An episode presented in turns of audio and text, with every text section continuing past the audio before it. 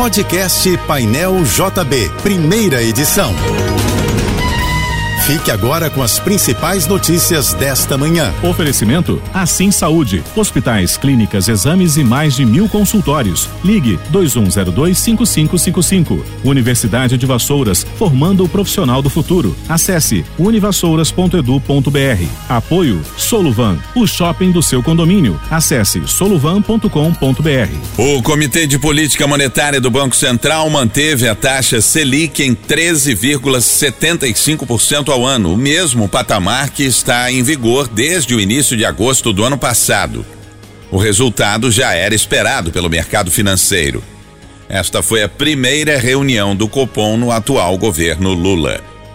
Esta quinta-feira no Rio será de tempo nublado, ainda sujeito a chuva e trovoadas isoladas. Segundo a previsão do Instituto Nacional de Meteorologia, a temperatura de hoje deve chegar aos 36 graus na capital fluminense. O governo do Rio adiou em uma semana o aumento no valor da passagem dos trens da Supervia após dias de longas filas para cadastro do bilhete único intermunicipal. A nova tarifa iria entrar em vigor hoje, mas com essa decisão será cobrada a partir de quinta-feira da próxima semana, dia 9. A medida foi tomada por conta de uma semana com longas filas nos postos de atendimento do Rio Card para adesão à tarifa social ferroviária de cinco reais. O benefício só vai ser validado para usuário do bilhete único intermunicipal. Para o passageiro que não tem direito ao cartão, o valor da passagem dos trens da Supervia será de R$ 7,40 a partir da quinta-feira que vem. A Advocacia Geral da União pediu ao Conselho de Ética do Comitê Olímpico do Brasil e à Confederação Brasileira de Vôlei a instauração de processos contra o jogador Wallace do Cruzeiro por causa do post do atleta sobre dar um tiro no presidente Luiz Inácio Lula da Silva. A AGU quer a pena máxima prevista de banimento do esporte e multa de 100 mil reais. Após a repercussão negativa, o Wallace publicou um vídeo se desculpando pela postagem. Após ser reeleito para a presidência do Senado, Rodrigo Pacheco, do PSD, citou em discursos atos antidemocráticos que aconteceram mês passado nas sedes dos três poderes em Brasília. O senador afirmou que a polarização tóxica precisa ser erradicada do país. Pacheco enfatizou que acontecimentos como os de 8 de janeiro não podem e não vão se repetir. O presidente reeleito do Senado afirmou ainda que a democracia está de pé pelo trabalho de quem se dispôs ao diálogo. Na disputa pela presidência da casa, Rodrigo Pacheco somou 49 votos contra 32 de Rogério Marinho, do PL, ex-ministro do governo Bolsonaro.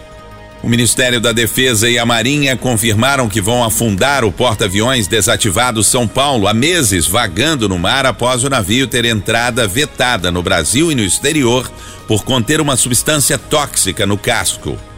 Em nota, as duas instituições afirmaram que o afundamento é inevitável. O Ministério da Defesa e a Marinha também informaram que a Advocacia Geral da União vai tomar medidas judiciais e extrajudiciais cabíveis para reparar e salvaguardar os interesses do Estado brasileiro, mas não detalhou que medidas serão essas.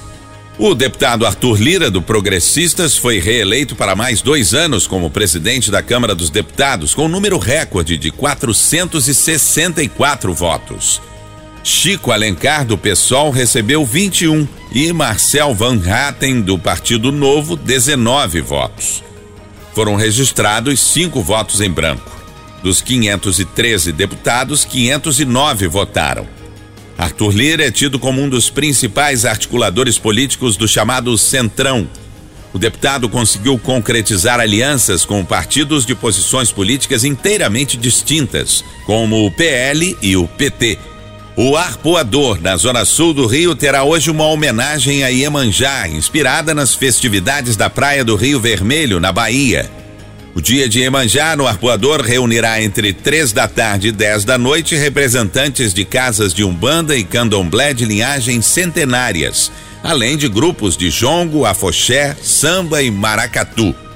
A Justiça revogou a prisão preventiva em regime domiciliar do ex-governador do Rio, Sérgio Cabral, anteriormente condenado a pena de 20 anos, 4 meses e 21 dias de reclusão em regime fechado no processo da Operação Eficiência, em novembro.